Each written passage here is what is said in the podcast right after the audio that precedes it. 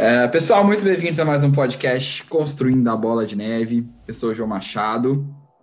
Hoje nós vamos bater um bate-papo sobre mercado americano, sobre gerenciamento de risco e vai ser muito interessante. Então, antes de começar, se você está no YouTube, não esquece de se inscrever, deixar seu like. Se você estiver no Spotify, segue a gente aí e vamos para o nosso bate-papo. Temos aqui hoje Bruna Bins, empresária, investidora focada no mercado americano. Bruna, muito bem-vinda aqui ao podcast. Muito obrigada, muito obrigada pelo convite, gente. E é muito importante a gente sempre lembrar, sempre tocar nesse assunto. Fiquei bem honrada que a gente está falando sobre o mercado americano, gerenciamento de risco. Então vamos lá, bora conversar e bora educar o pessoal que está nos ouvindo aí. Show de bola, gostei, gostei, tá animada. E temos aqui também o nosso roteirista, Bernardo Vecchio.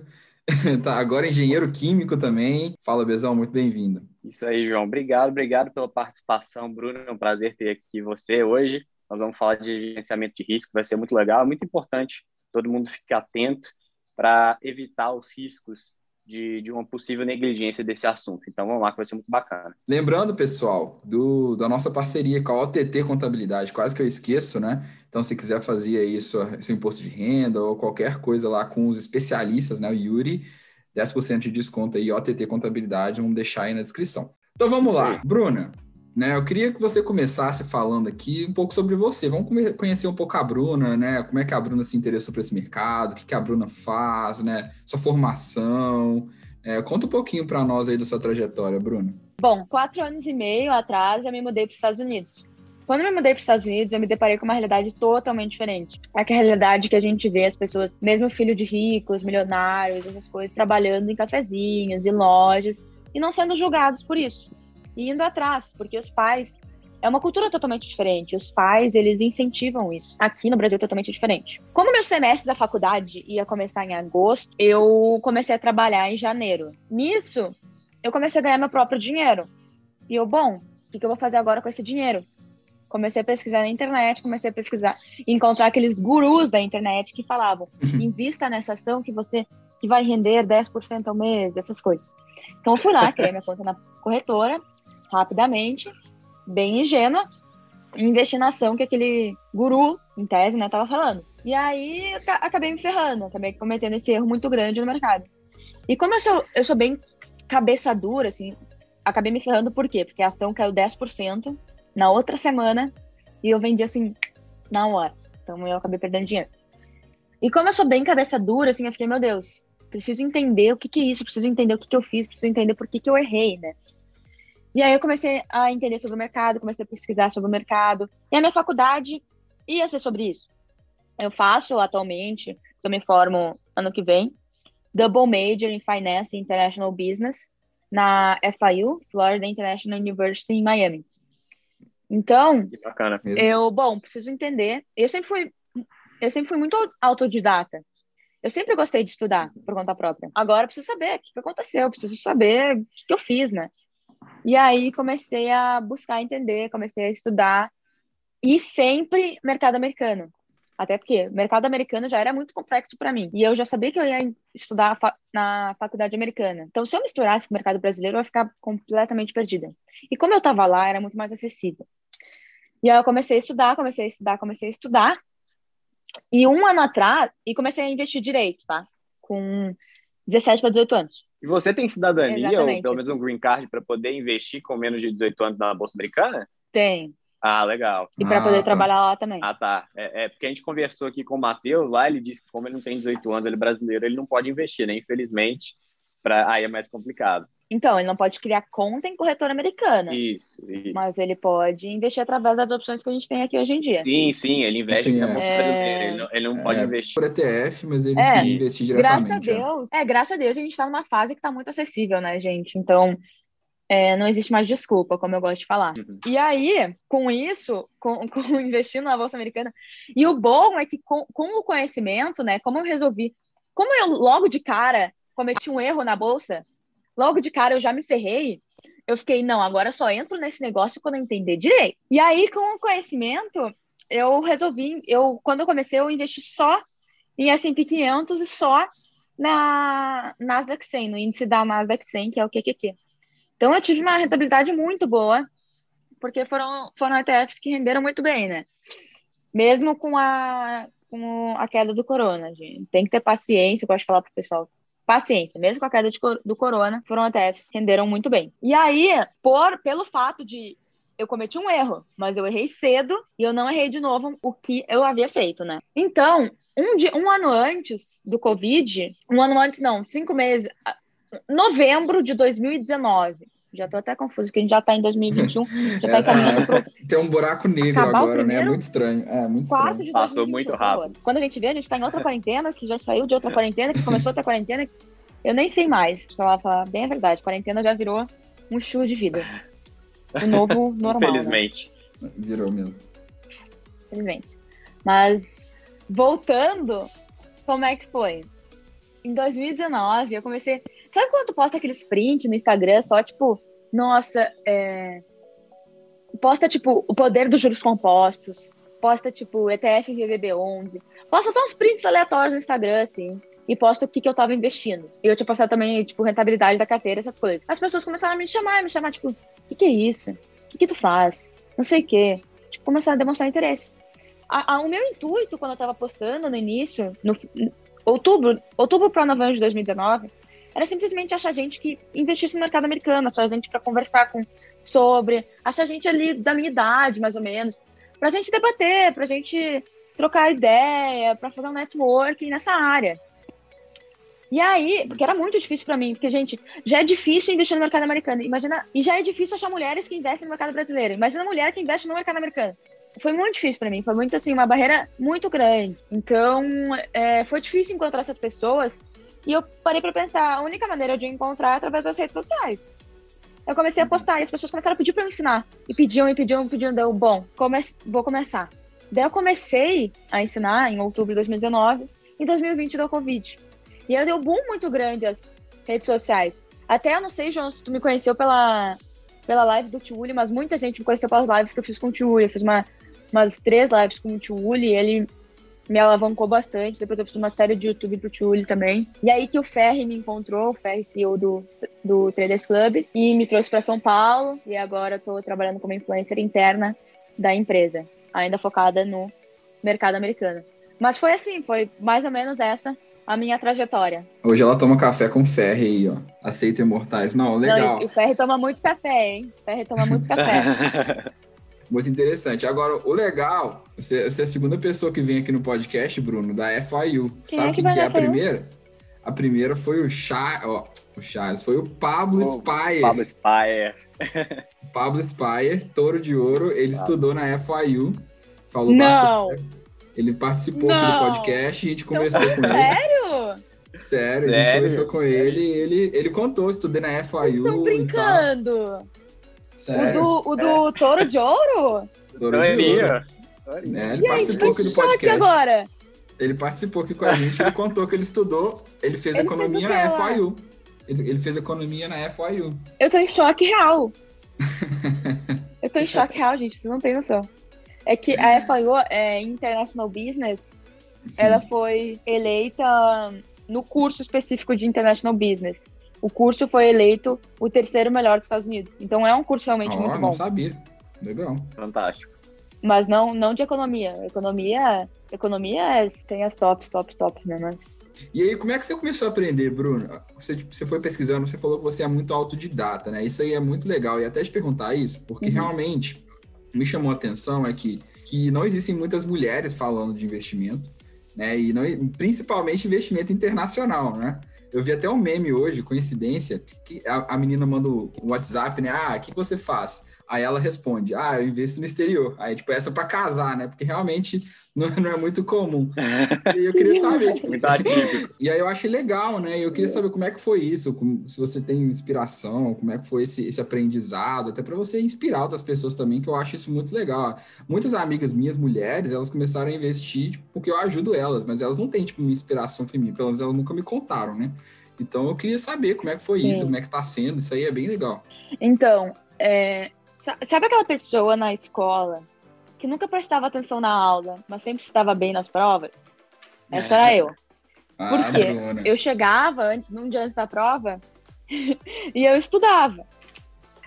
E eu estudava tudo que eu tinha que estudar. Eu não deixava de estudar, mas eu estudava. E eu sempre gostei disso, sempre gostei de ir atrás do próprio conhecimento. Porque tá, eu tinha professores bons, eu tinha gente que me ensinava, e isso é uma mão na roda. Uma pessoa que te dá um guia hoje em dia, um passo a passo, alguém que te fornece um curso, que vai te, vai te mostrar, bom, isso é o que existe, isso é o passo número um que tu precisa seguir, isso é o passo número dois, é mais essencial do que realmente a explicação da aula na minha visão. Mas cada pessoa é uma pessoa. A minha amiga, ela só consegue aprender com gente dando aula para ela.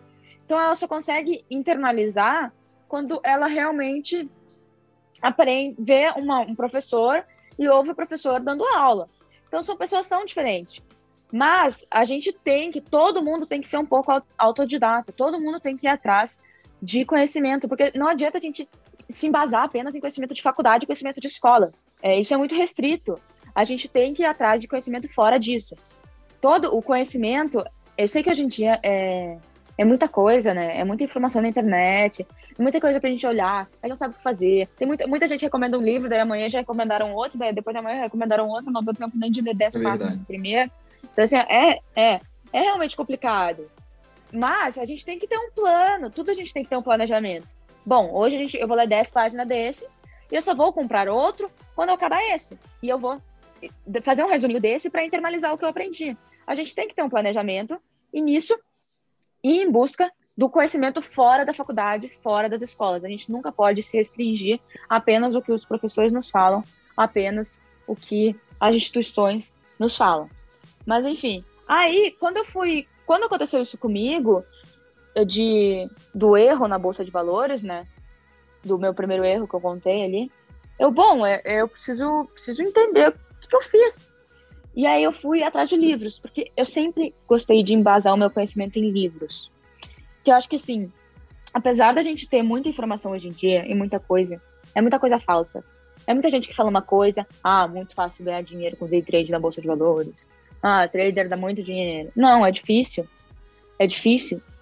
Então a gente tem que entender que existe muita coisa falsa hoje em dia. Os professores, alguns professores são muito enviesados também. E eles vão sempre basear as informações dele nos vieses deles. E eles vão sempre passar com o viés dele as informações. Então a gente, tanto a mídia, gente, a Globo, tudo é enviesado. Então tudo tem algo por trás tudo hoje em dia tem algo por trás. Tem influencers que têm corretoras por trás, tudo tem algo por trás. Então a gente sempre tem que ir atrás de fontes verídicas. Apesar de existir, claro, tem livros que tem algo, pessoas que escreveram que tem algo por trás. Tudo bem, mas a gente precisa embasar o nosso conhecimento em fontes verídicas e ir atrás de qual é a fonte do que a gente está lendo, de qual é a fonte da aula que a gente está assistindo, então, embasa o conhecimento e vai atrás dele. Mas, sempre se der, opte por livros. Porque além de ler livro, além de livro ser, ser algo bom, algo embasado, algo que principalmente uh, antigamente, tem muitos livros antigos, né, de, de Warren Buffett, de Peter Lynch, muita, tem livros de muita gente de referências mundiais, muito legais. É, livros são, é muito, é um prazer, tipo assim, é um hábito, é, é relaxante, você pode ler no seu tempo livre, não vai ser algo maçante que vai ter que precisar assistir uma aula no computador e anotar. Não, tu tem, tu pode tipo deitar ali, dar uma lida, sabe? É algo confortável. Então eu gosto bastante e eu sempre fui, eu não gostava, tá? Eu não gostava de livros. Eu sempre fui aquela que falava para todo mundo, tipo, é, ah, tu leu alguma coisa? Não, só leio o resumo antes da prova. É, eu sempre fui essa pessoa. Eu nunca li nada. Na escola, eu nunca li nada. Nunca li um livro para a prova. Sempre fui dessas. Mas, que, que, que eu criei o hábito? Eu criei, quando eu fui para os Estados Unidos, eu criei o hábito de ler meus tempos livros. Porque eu gostava de acordar cedo. E aí, como não tinha ninguém na minha casa, era bem quieto. Não tinha ninguém acordado ainda, era bem quieto. E eu criei o hábito de ler. E como a gente cria um hábito em 21 dias, eu li para 21 dias 10 páginas da manhã. E agora não fico um dia sem ler da manhã. É impressionante.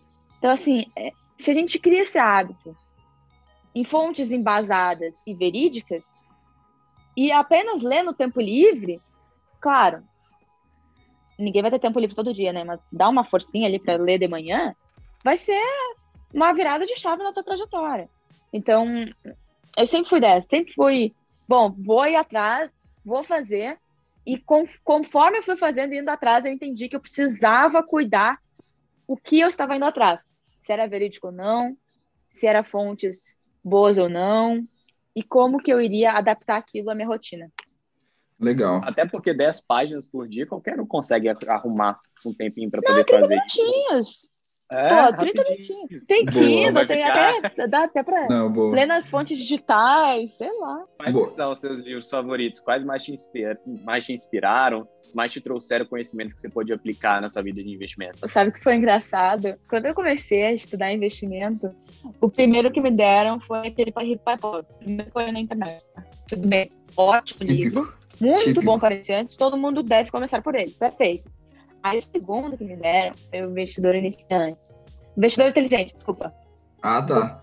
Ah, tá. Puta merda, desculpa. Mas todo mundo quer começar Puta a ler por esse merda, livro, né, cara? Esse livro é muito chato para quem não é para quem não, não tem embasamento nenhum, é muito chato. Não, é muito chato. Que desgraça! É. Me deram aquilo lá em inglês para ter uma noção. Eu não entendi e, nada. Ele é muito antigo, eu me né? Perdi. Então, eu me deu até um desânimo. Não, me desanimou de aprender, boa. é muito maçante, não é uma leitura boa me desanimou total. E, e não é fácil. E aí, o que, que, eu gosto? Eu gosto daquele investindo em ações a longo prazo. É muito tranquilo, mas é grande. Então, assim, é aquele lá já. Se, se tu não tem o hábito de leitura, eu não daria para um investidor que está começando. Mas no Brasil tem, tem o que eu já li, Faça Fortuna com Ações é bom. Ah, desce base. O livro mais curto, mais curto, curto é difícil. Não sou de livros curtos, mas oh. Mas. Desculpa aí, gente. Olha bastante. só, ela só lê livros longos. Não, é que eu não gosto de ter que ficar trocando. Eu gosto de ficar. Não, tudo só bem. Taleb. Só Taleb. É, assim, eu, sabe o que, que é muito bom? Aí, imagina dar um Taleb para um iniciante. Aí desanima, esse é o problema, desanima a pessoa. O jeito, o jeito Warren Buffett e o jeito Peter Lynch de investir são dois livros muito bons para iniciante também. E são curtos. Acho que dá, acho que esses são essenciais, né? E você tá lendo tem muito tempo aquele grandes, livro de valuation, é, não né? existe melhor de aprender. É, você tá gostando dele? Me... Parece bom. Tô gostando bastante. É, é, que eu tenho uma lista de livros bem grande, tá? Aí eu postei esses dias uma lista de livros e aí umas amigas do, uns amigos meus do, do TC me falaram assim, como é que tu não tem esse livro aí, que é o do Amor da Aranha? Eu, ué, nunca li, nem sabia que existia. Tipo assim, sabia que existia, mas, mas nunca Sim. tinha comprado. E não tava na minha lista. E aí ele, meu Deus, compra agora. Deu, tá, tá, tá. Daí eu comprei e comecei a ler.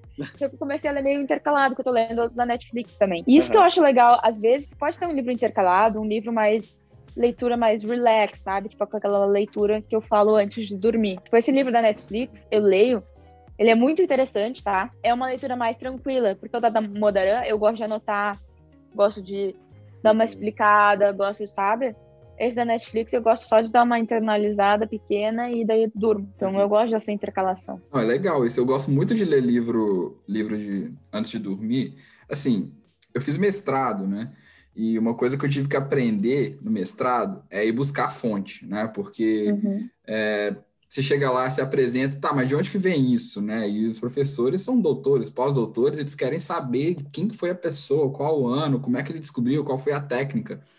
E eu não estava acostumado, né? No Brasil isso não é muito comum, né? Você chega lá, põe a fonte, todo mundo aceita, né? Mas aqui não, né? Aqui nos Estados Unidos a, a, a questão era outra. Era, Foi cadê o embasamento, né? Cadê, cadê o embasamento? Cadê o ano? Cadê tudo?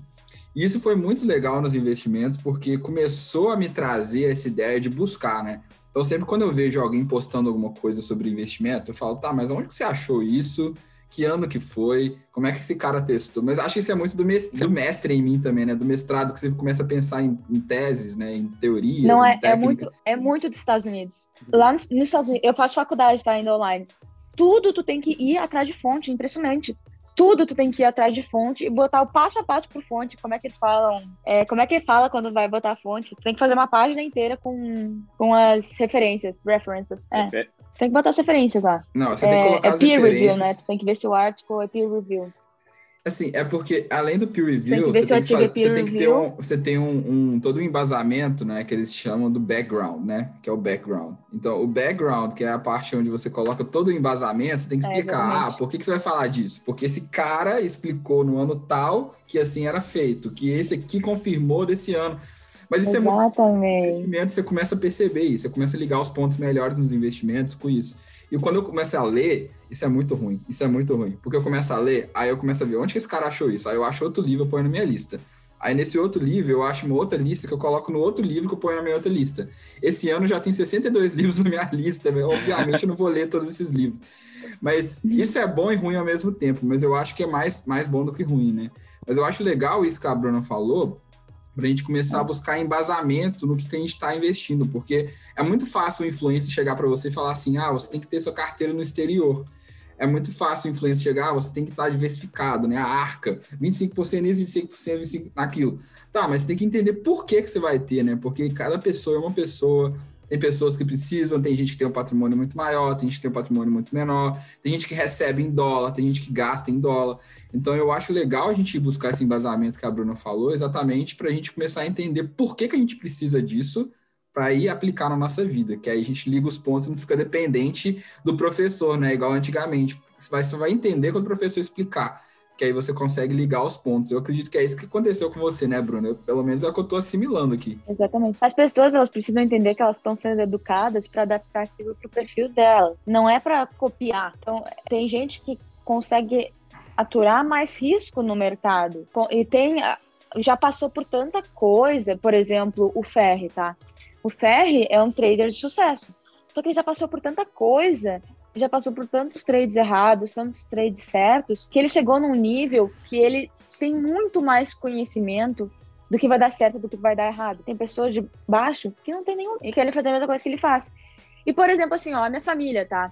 A minha família, por parte de mãe, tem fazendas de arroz, fazenda de soja. Como que eu falo pro meu Dindo, que tem fazenda de arroz, fazenda de soja, que ele tem que ter 25% em imóveis, 25% no exterior, 25% Muito verdade. em Muito ações, verdade se ele tem 20, se ele tem 100% em terras.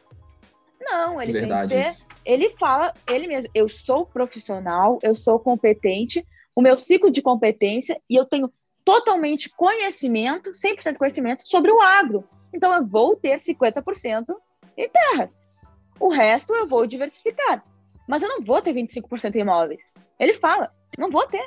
E ele tá certo, tá completamente certo. Tem gente que tem uma expertise muito grande em uma área e só porque viu fulaninho em certa coisa, vai lá e fala, não, eu vou ter 25% em imóveis porque não sei o que fulaninho falou isso. Mas não, gente, a expertise das pessoas são diferentes. Tem gente que tem umas expertise tão legais e não aproveitam. Tem tantas coisas que a gente pode investir hoje em dia, né?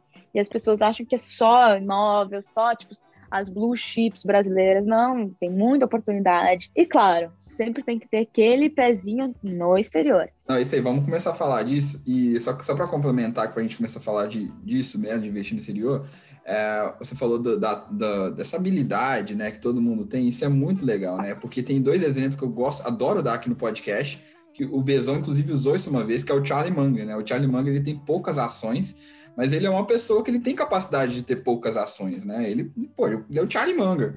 Né? Assim como, por exemplo, o Neymar, né? Eu sempre brinco do Neymar, por quê? Eu vi uma entrevista do Neymar que o Thiago Nigro fez, e aí o Thiago Nigro perguntou para o Neymar, né? Qual foi o seu melhor investimento? É, você investe e tal. O Neymar falou assim: Eu não faço ideia o que é tesouro direto, o que é poupança, não sei nada disso. E aí ele falou: Tá, mas qual que você acha então que foi o seu melhor investimento?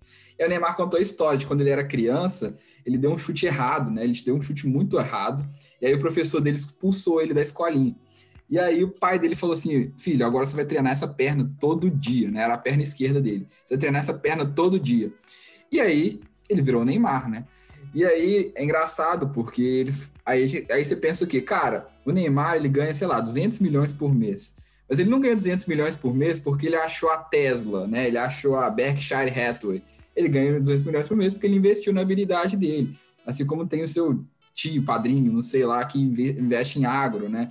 Então, eu acho que é legal isso, a gente achar a nossa habilidade, achar o que, a gente é bom e investir, né? Pô, o Elon Musk não investe o dinheiro dele na bolsa de valores, o Elon Musk cria empresas bilionárias. Então, eu achei muito doido isso. Eu, acho, eu sempre gosto de falar essa história do Neymar. O pessoal não gosta do Neymar, mas eu gosto dessa história. Sempre renda passiva, investir em renda passiva ah, e renda ativa, é. né, João?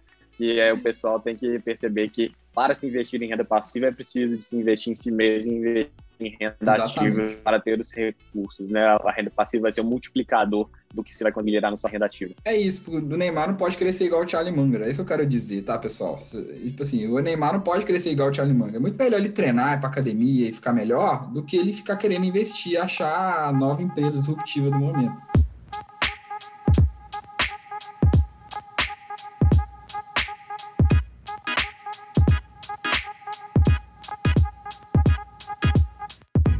Queria saber o seguinte, Bruno. É, queria que você falasse um pouco, você fala de gerenciamento de risco, de investir no exterior. Queria que você falasse um pouquinho para o pessoal o que, que, é isso, por que, que você acha que eles têm que fazer, dá um, um, um, panorama geral aqui. Quando a gente fala do Brasil, a gente fala nada mais, nada menos de uma economia emergente.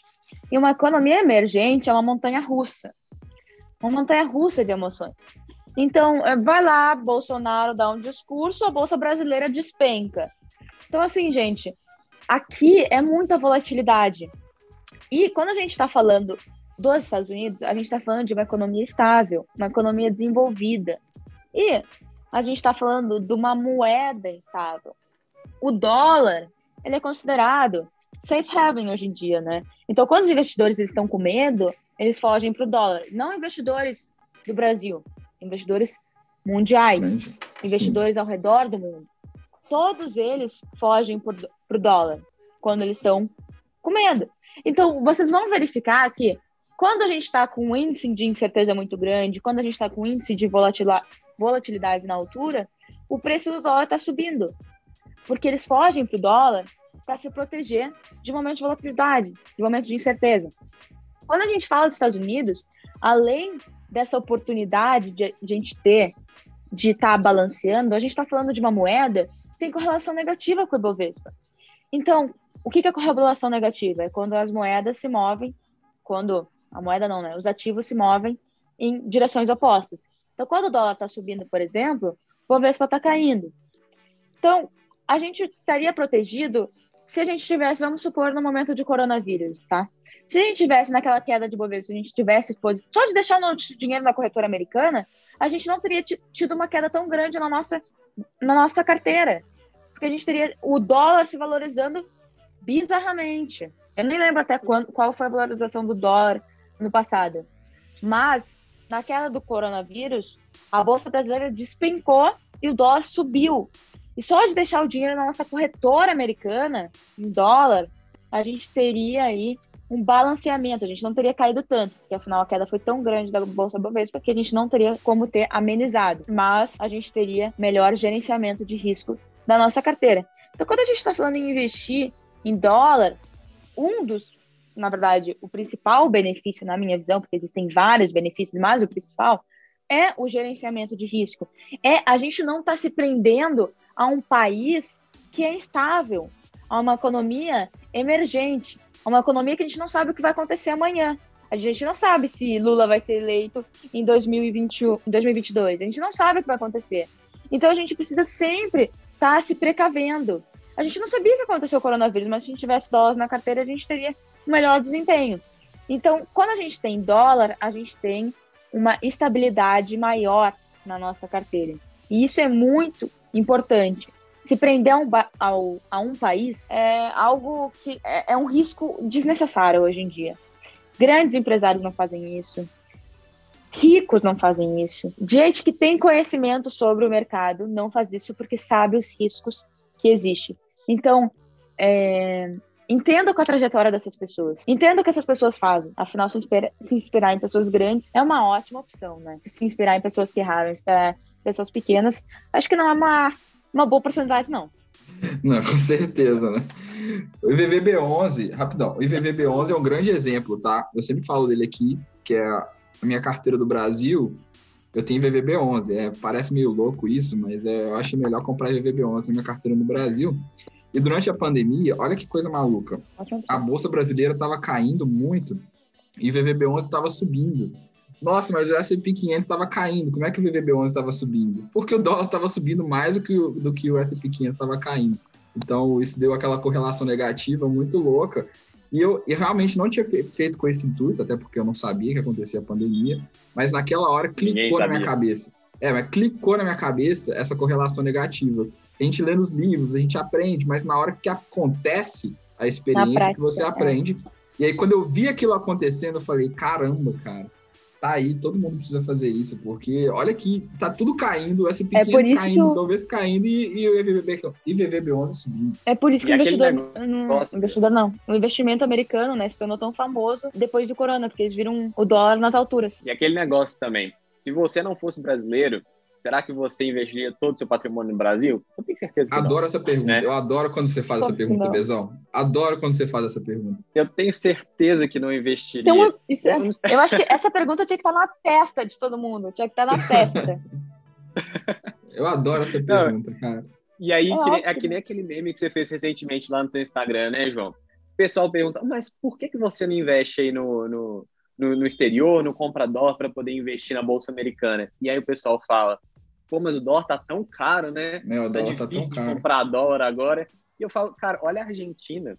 Olha a Argentina, há, há poucos anos atrás, vê como que a taxa de câmbio dela estava cinco reais, há mais de um pouco de uma, mais de uma década atrás. Hoje está 90. Isso o câmbio oficial. Você vai ver o câmbio real, que não está limitado lá, aquela compra de 200 dólares, está estratosfericamente maior. Então, acho que as pessoas têm que colocar a mão na cabeça, ter muito cuidado com o tipo de investimento que faz.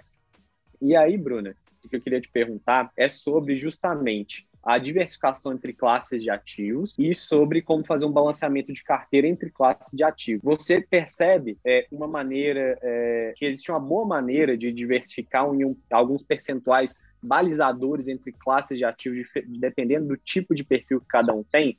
Por exemplo, seria interessante, se você tem um perfil mais arrojado, ter pelo menos ali é, 40%, 40%, 50% em estoques. Tem alguma, pelo menos uma métrica, uma, uma orientação para o pessoal ter uma noção do que, que seria interessante para eles começarem a pensar se aquilo ali se aplica para a carteira para o caso de individual deles? Na minha visão, independente do perfil da pessoa, todo mundo tem que ter pelo menos 50% de patrimônio dolarizado.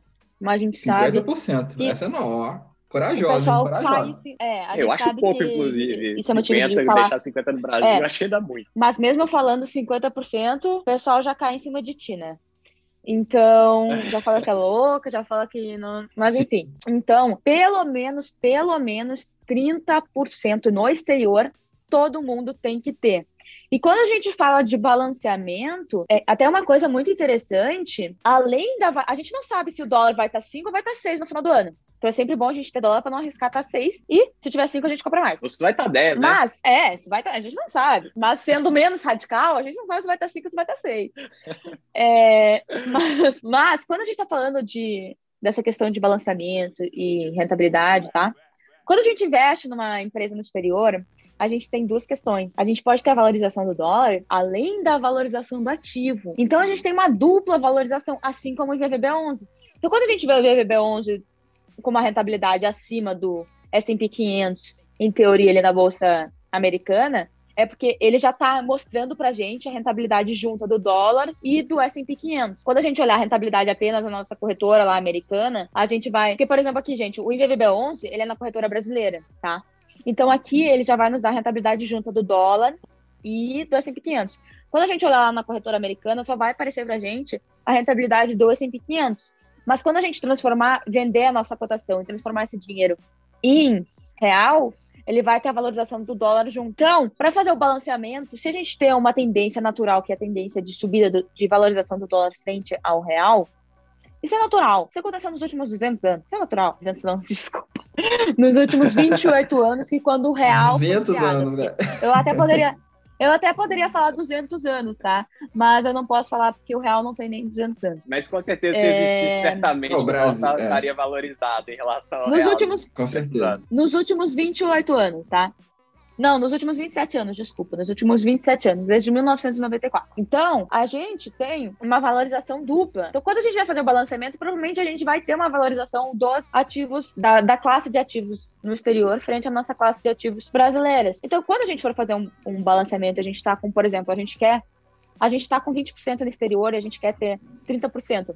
A gente, ao invés de investir no, no brasileiro, continua investindo no exterior. Provavelmente, se a tendência natural continuar a mesma e os ativos americanos, tanto quanto os ativos brasileiros, continuarem se valorizando, porque a bolsa americana está andando tanto quanto a bolsa brasileira. Elas estão andando meio de lado agora, mas ao invés da Bolsa, da bolsa Sim, Americana estar tá capotando, verdade. que nem a brasileira, a cada discurso de ministro, a cada discurso de Bolsonaro, a Bolsa Americana está atingindo máximas históricas. E o dólar está subindo também. Então, se só, semana passada, se tu já tiver dinheiro em dólar, tu vai ganhando frente à Bolsa Brasileira. Então, balanceie e continua investindo no exterior até tu atingir o teu percentual desejado. Pelo menos 50% tem que ter aí, né? Mas assim, ó, é, tudo bem, a gente tem, assim, vamos supor ali meu tio, tá? Meu tio, minha mãe meu Dino, que são todos do agro. O arroz é cotado em dólar. Então, indiretamente, eles já estão expostos ao dólar.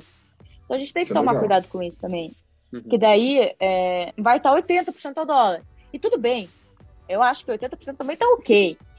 Mas é, quando a gente fala de Brasil, a gente também tem muitas oportunidades. A gente não pode negligenciar. A gente tem muitas oportunidades no nosso país. A gente tem um potencial muito alto. Se tudo continuar encaminhando como a gente quer que encaminhe, né?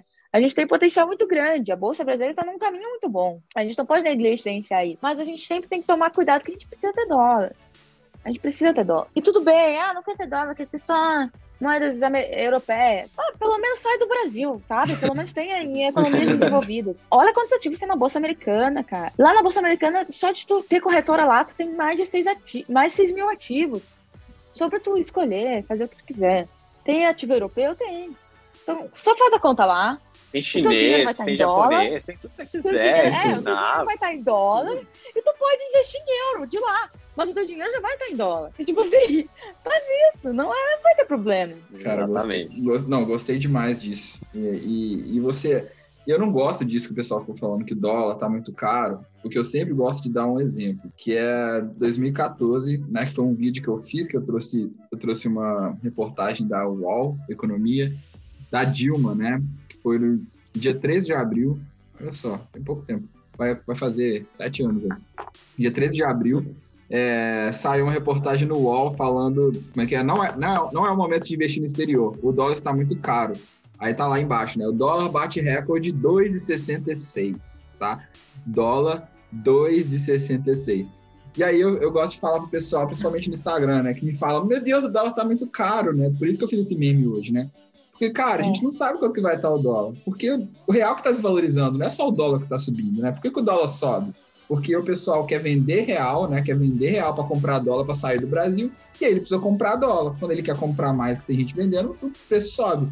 Então, qual que é a moeda que todo mundo quer na hora de sair, Exatamente. seja da China, seja da Índia, seja do, da, da Europa, seja da, mesmo, sei lá, da Suíça, não é da Suíça não, mas seja sair de qualquer país, ele precisa comprar dólar, né? Então, é, pessoal, o real que está desvalorizando, não é só o dólar que está tá crescendo muito. É, e quando a gente fa olha o real, que foi a moeda que mais se desvalorizou em 2020, está sendo a moeda que mais se desvalorizou, está se desvalorizando em 2021, a gente olha que realmente, tipo assim, tu comparar entre as moedas emergentes, o real, ele tá um pouco descontado frente ao dólar. Mas o Brasil não ajuda. Então quer fazer o quê? Tu não vai conseguir mudar o que tá acontecendo. Um cálculo ali de balanceamento entre exportação e importação, a gente vê um pouco de descontamento entre o real e o dólar no momento atual. Mas o Brasil não ajuda e não não tá ajudando desde muito tempo. Tu vai continuar assim.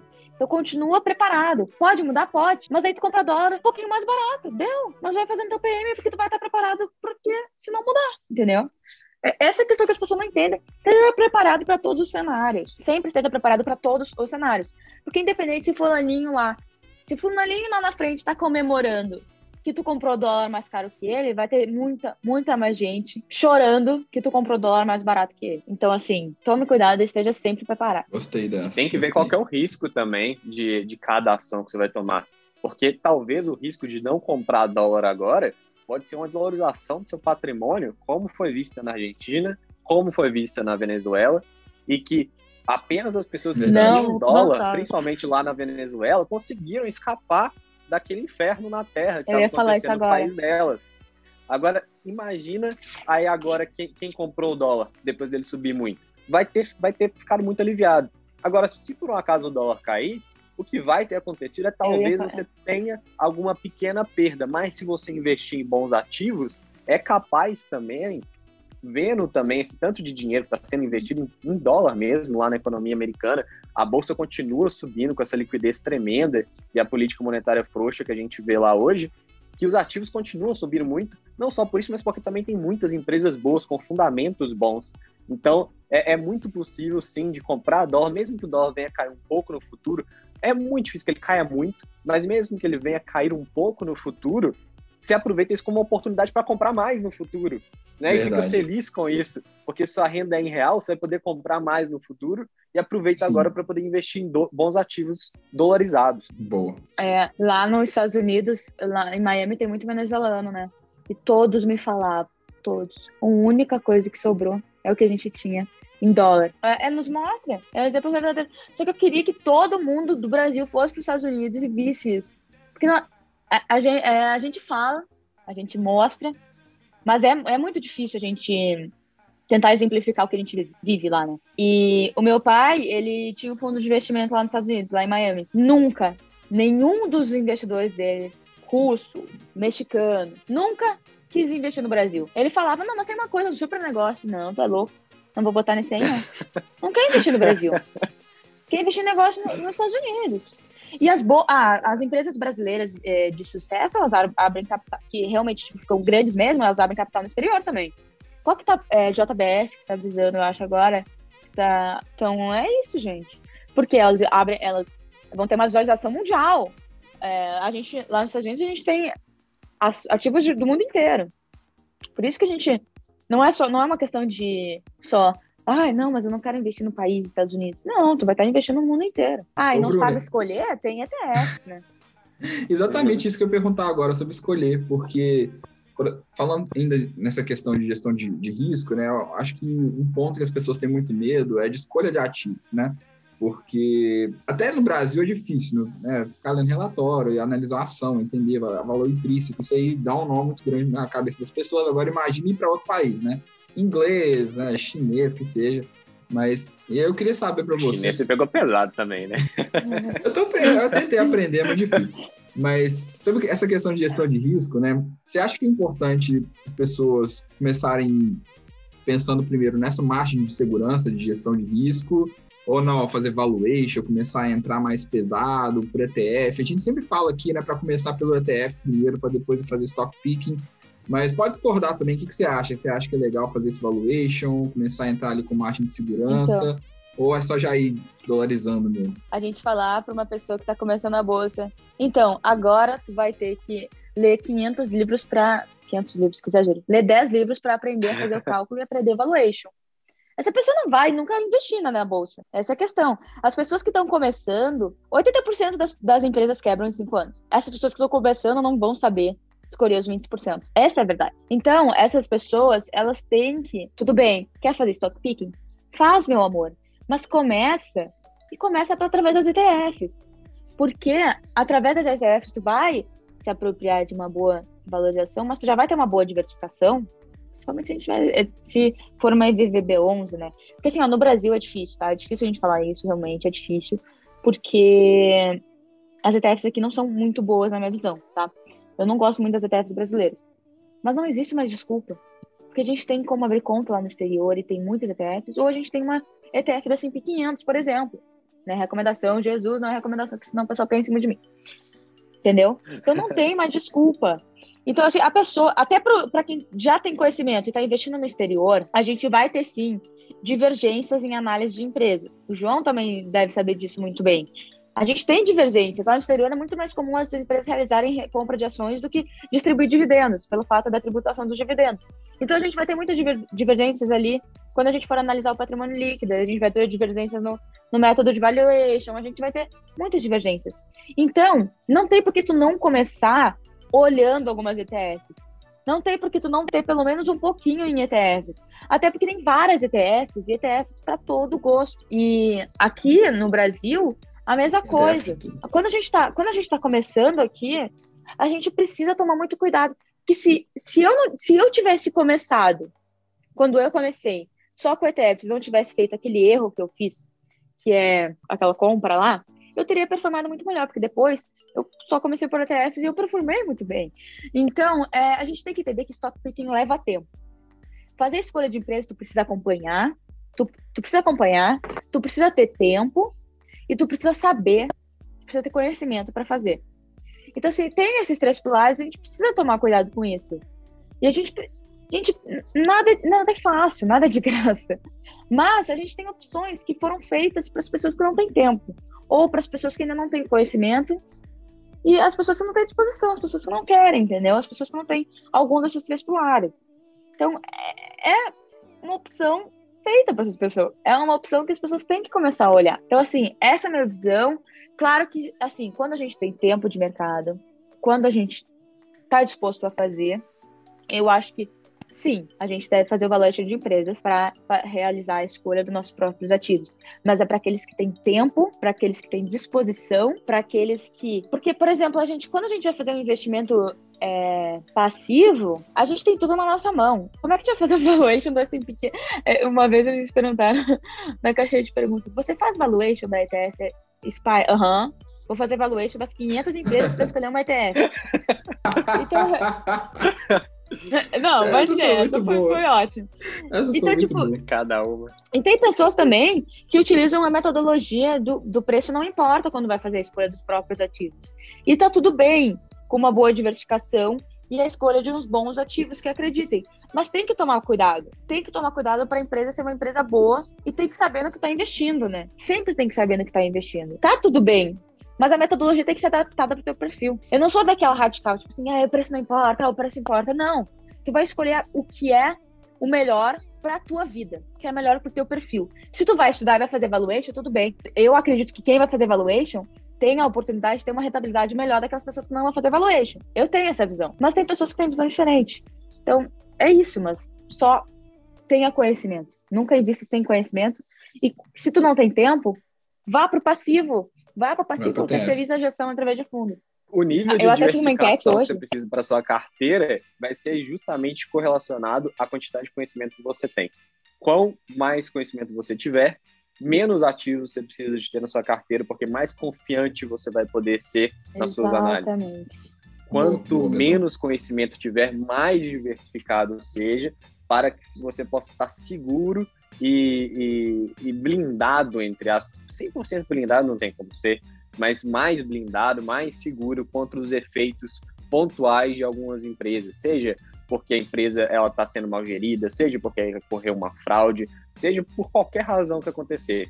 Mas é importante que se você tiver pouco conhecimento, não tente fazer um stock picking, não tenha uma diversificação muito pequena. Eu fiz uma enquete no meu Instagram hoje até é, escrevi assim: se você realiza investimentos de curto, médio prazo, você lida isso como uma renda principal ou uma renda extra?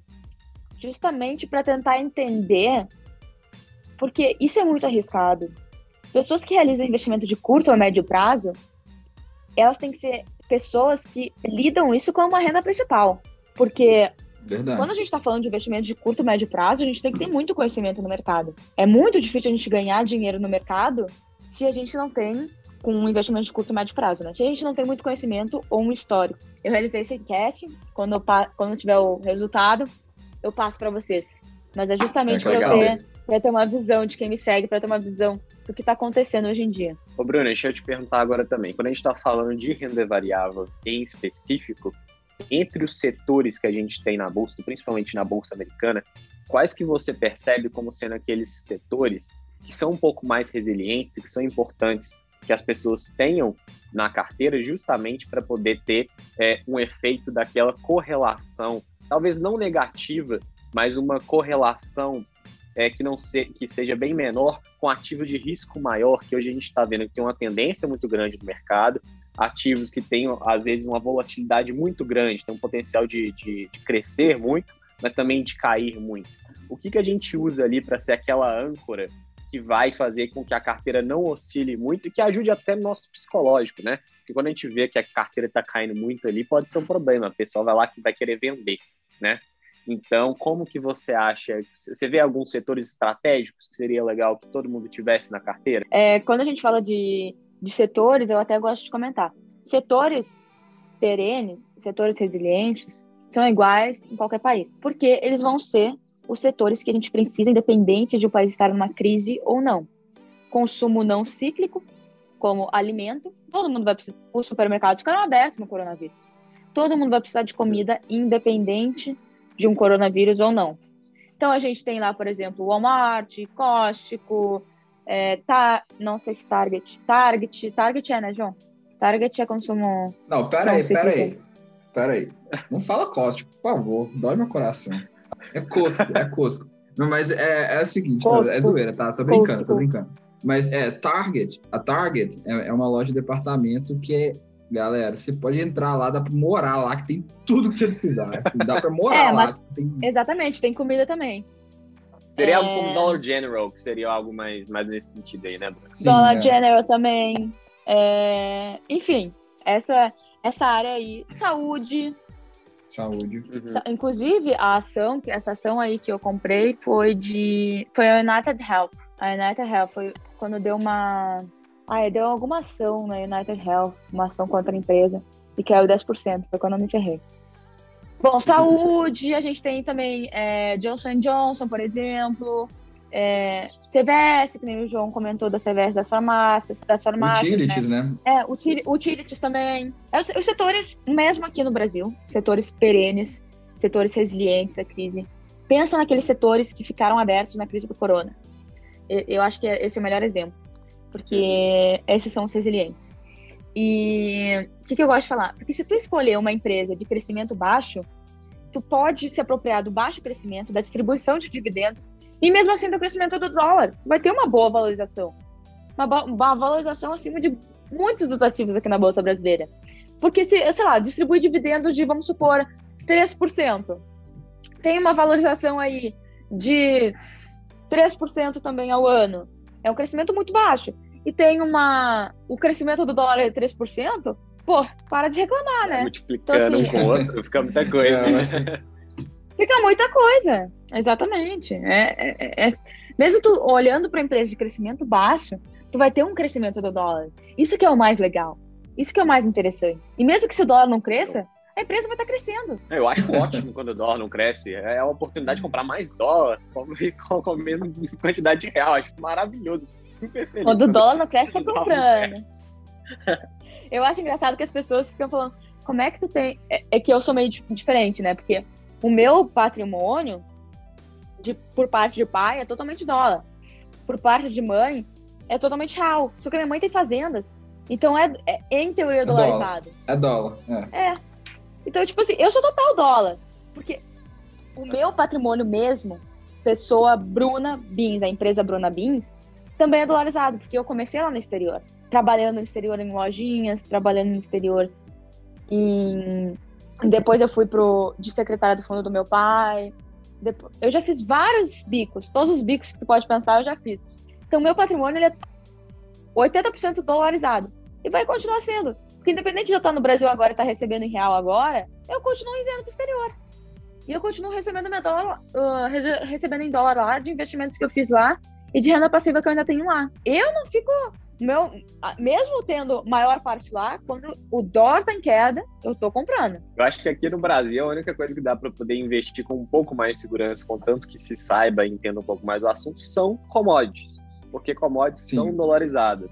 Então, se, se a pessoa entende um pouco mais e tem uma percepção de que existe uma grande demanda por aquele tipo de commodity, e que essa demanda, inclusive, demanda inclusive tende, tende a subir, como a gente pode ver, por exemplo, com diversos tipos de minérios que, que a gente tem aqui no Brasil, o próprio minério de ferro, a gente estava falando outro dia de minério de, de níquel, como que ele é importante, né? Então, eu acho que é importante buscar esse tipo de, de ativos que são dolarizados, porque, que nem você falou, Bruna, aí sua mãe ela, ela investe em agro, né? E mesmo que ela não venda tudo para fora, com, se houver essa valorização do dólar, o preço da, daquele grão aqui no Brasil, ele vai subir também em real. Porque senão não faria sentido para o agricultor vender no né? mercado brasileiro. Não faria o menor sentido. Né? Então buscar Mas foi isso que aconteceu ano passado. De, de ativos. Ano passado a pressão externa era tão grande, tão grande que a gente não conseguia segurar para o consumo interno porque o preço lá fora estava muito distorcido frente ao preço aqui dentro. É, nenhum louco iria vender aqui para dentro. Nenhum louco iria vender para o Brasil.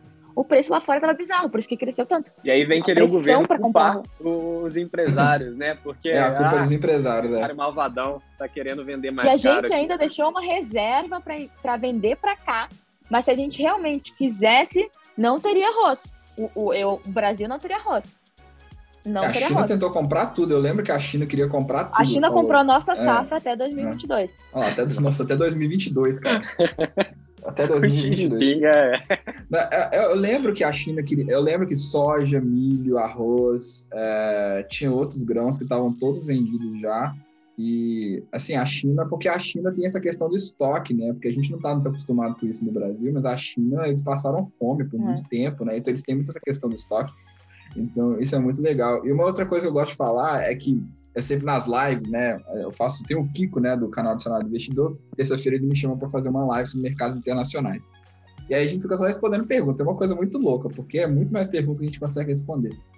E aí o pessoal sempre pergunta assim: ah, mas beleza, se eu comprar dólar e o Brasil começar a ir bem e o dólar cair.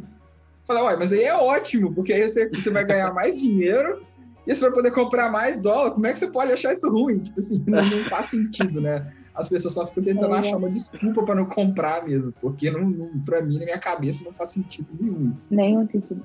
É, o pior é, é que está tendo aí para esse ano de 2021, os prognósticos que a gente vai vendo aí quanto à política fiscal, infelizmente, eles não são muito animadores. E eu acho que as pessoas têm que ficar muito atentas com isso e tomar muito cuidado com isso, porque o futuro do Brasil ele está muito incerto. É uma crise que que impactou o mundo inteiro, né? Mas infelizmente, quando a gente está falando de recuperação, vamos analisar então a recuperação em questões de vacinação mesmo. Quem conseguiu sair dessa primeiro vai ter uma recuperação mais rápido, vai conseguir crescer mais rápido, vai conseguir se safar primeiro. Infelizmente não é o Brasil. Não é o Brasil. Não tá, não tá perto de ser. É a única moeda que não se recuperou ainda, né, Bezão? Você fez essa análise aí. É a única moeda que se não recuperou ainda contra o dólar, né? Todas as outras já voltaram para o patamar anterior, inclusive o franco suíço está mais caro que o dólar, né? E, mas o, o real foi a única moeda que não voltou. É, muitas muita das moedas emergentes, elas deram um pico lá no, no ano passado, mas elas recuaram um pouco, né? Não, nem todas recuaram tudo. A gente tem o caso aí da lira turca que continua bem desvalorizada. Nossa, a lira turca foi. É, lá foi, foi assim, um desastre atrás do outro, né? Um pouco de uma exceção também. Mas o caso do Brasil, ele é, ele é muito característico e muito complicado. Eu acho que, por probabilidade, seria bem interessante ter pelo menos mais de 50% do patrimônio dolarizado. Eu acho que isso daí é, apesar de não ser uma recomendação, eu acho que é algo a se pensar com muito carinho, com muito carinho. Cara, né, o primo rico falou para pôr 25%, o pessoal bateu nele. Aí a, a Bruna vem aqui e fala 50%, aí ela vai apanhar demais agora. E o Bezão falando de 80%, então nós vamos morrer. Vai chegar pouco, nós vamos ser tudo assassinado. Ué, você falou 50% de dólar, você tá louca? Não acredita no nosso país? Você acha que o Brasil não tem potencial?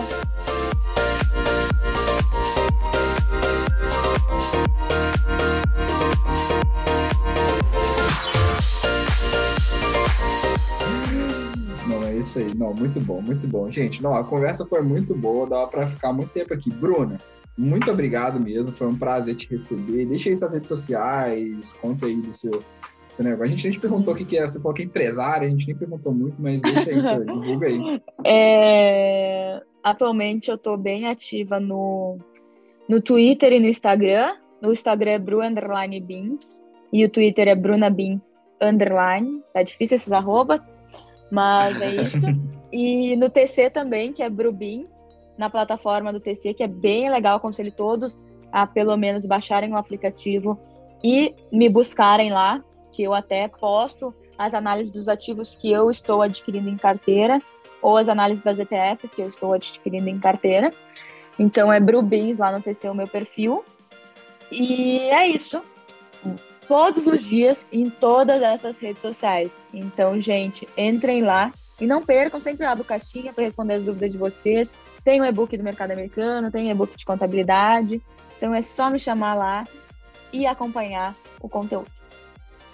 Show de bola. Bruna, não a Bruna, cara. Bruna, quer, se quiser participar de uma das nossas lives semanais aí, vou trazer a Bruna. 8 horas da noite, quinta-feira. Vou chamar, vou chamar a Bruna. Bezão, você ia, você ia virar 100%. Você já virou 100% nos Estados Unidos já? Já conseguiu? Eu tô, eu tô 99, literalmente 99% hoje. Já tá... tá quase. Isso aí, boa. O Bezão, ele começou a andar comigo, ele entrou no caminho, né, gente? É isso aí. Mas, Bezão, muito obrigado, cara. Mas é sempre um prazer ter você aqui participando comigo. Bezão começou a participar desse episódio, cara, desde o episódio 23, olha aí, já fez uma, quase 15 já. Muito obrigado, Bezão. Isso aí, João. Obrigado. Todo, todo episódio aí desde o 23, já com alguns mesmo antes do 23, né? Mas muito obrigado aqui por você ter participado com a gente também, Bruno. Foi um enorme prazer, a gente aprendeu muito. E para quem quiser me seguir lá no Instagram também, é Bernardo VSCC. Beleza, gente? Aquele abraço. Até mais. Isso aí, gente. Bezão que agora começou né, no Instagram. Bezão, tô, tô tentando incentivar ah. ele a postar mais lá. É, ele não tinha Instagram, Bruno. Ele não tinha. Eu fiquei batendo nele aqui até ele criar um. Eu nem sabia. eu, não, eu, não, eu acho que eu não te sigo, Ber. Vou seguir ele. Ele começou aí a seguir Bernardo Vec, galera. Vai lá, Bernardo VSCC. Então é isso, gente. Muito obrigado por ouvirem mais um episódio. Se quiserem me seguir também, arroba João R. Machado. E não esquece de deixar o like e compartilhar com a galera. E até o próximo episódio. Aquele abraço.